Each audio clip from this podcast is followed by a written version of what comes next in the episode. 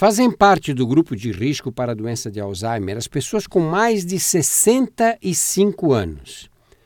Infelizmente, a partir dos 65 anos, a prevalência da doença de Alzheimer duplica a cada cinco anos.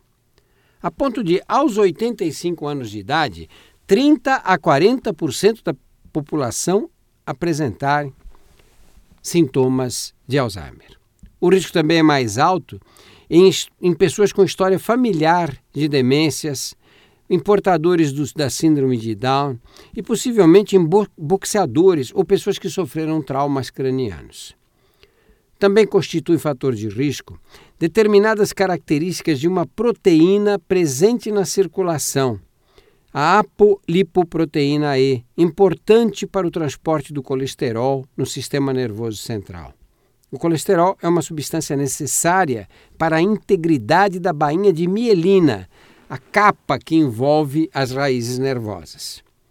Parece que as mulheres são mais vulneráveis à doença de Alzheimer do que os homens. Para quem atingiu 65 anos, o risco de desenvolver Alzheimer é de 12 a 19% no sexo feminino e de 6 a 10% nos homens.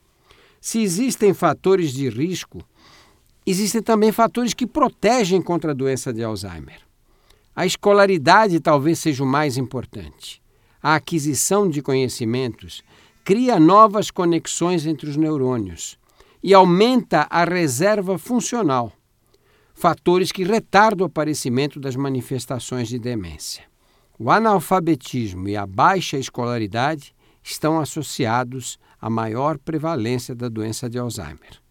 Vários estudos sugerem também que a atividade física tem efeito protetor.